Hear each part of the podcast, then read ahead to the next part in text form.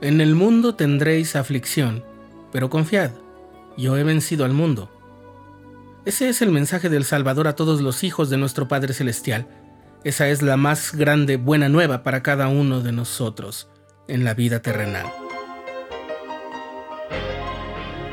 Estás escuchando el programa diario, presentado por el canal de los santos de la Iglesia de Jesucristo de los Santos de los Últimos Días.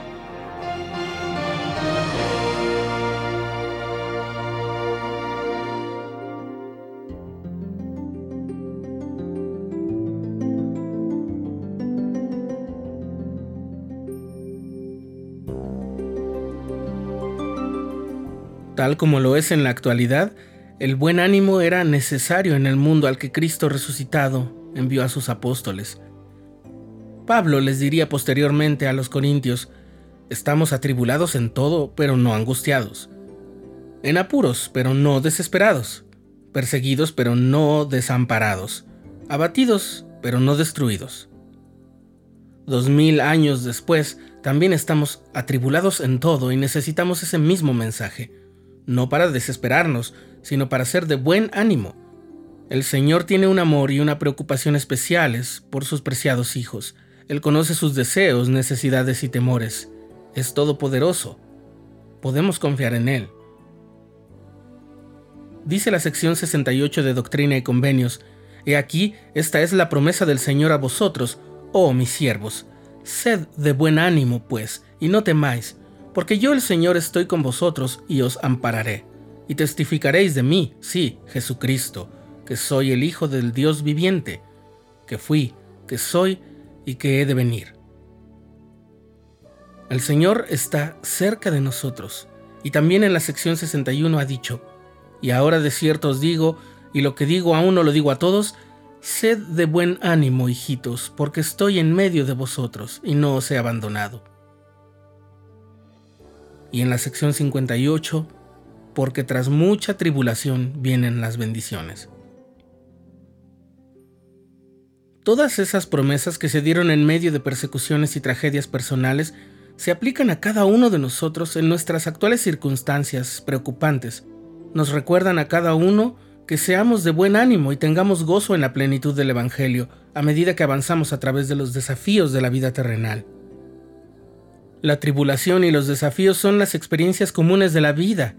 La oposición es una parte esencial del plan divino para ayudarnos a crecer, y en medio de ese proceso Dios nos asegura que desde la larga perspectiva de la eternidad, no se permitirá que la oposición venza. Con su ayuda y nuestra fidelidad y perseverancia prevaleceremos. Al igual que la vida terrenal de la que forman parte, todas las tribulaciones son temporales.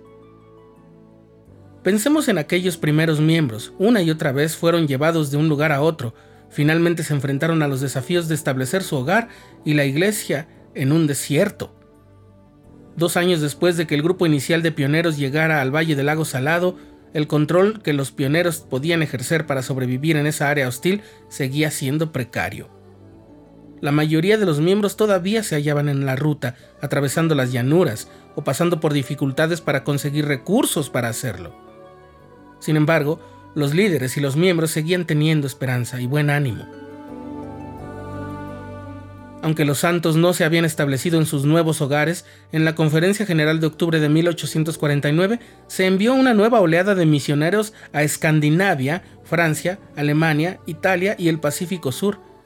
En lo que podría haberse considerado su nivel más bajo, los pioneros se elevaron a nuevas alturas Solo tres años más tarde, otras 98 personas fueron llamadas a comenzar a recoger al Israel esparcido. Uno de los líderes de la iglesia explicó entonces que esas misiones no serían por lo general muy largas, probablemente solo de tres a siete años.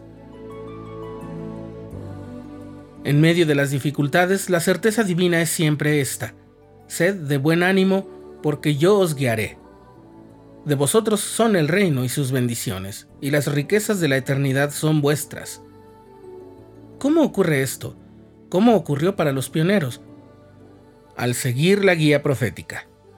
Las puertas del infierno no prevalecerán contra vosotros, dijo el Señor por revelación en abril de 1830. Sí, dijo, Dios el Señor dispersará los poderes de las tinieblas de ante vosotros, y hará sacudir los cielos para vuestro bien, y para la gloria de su nombre.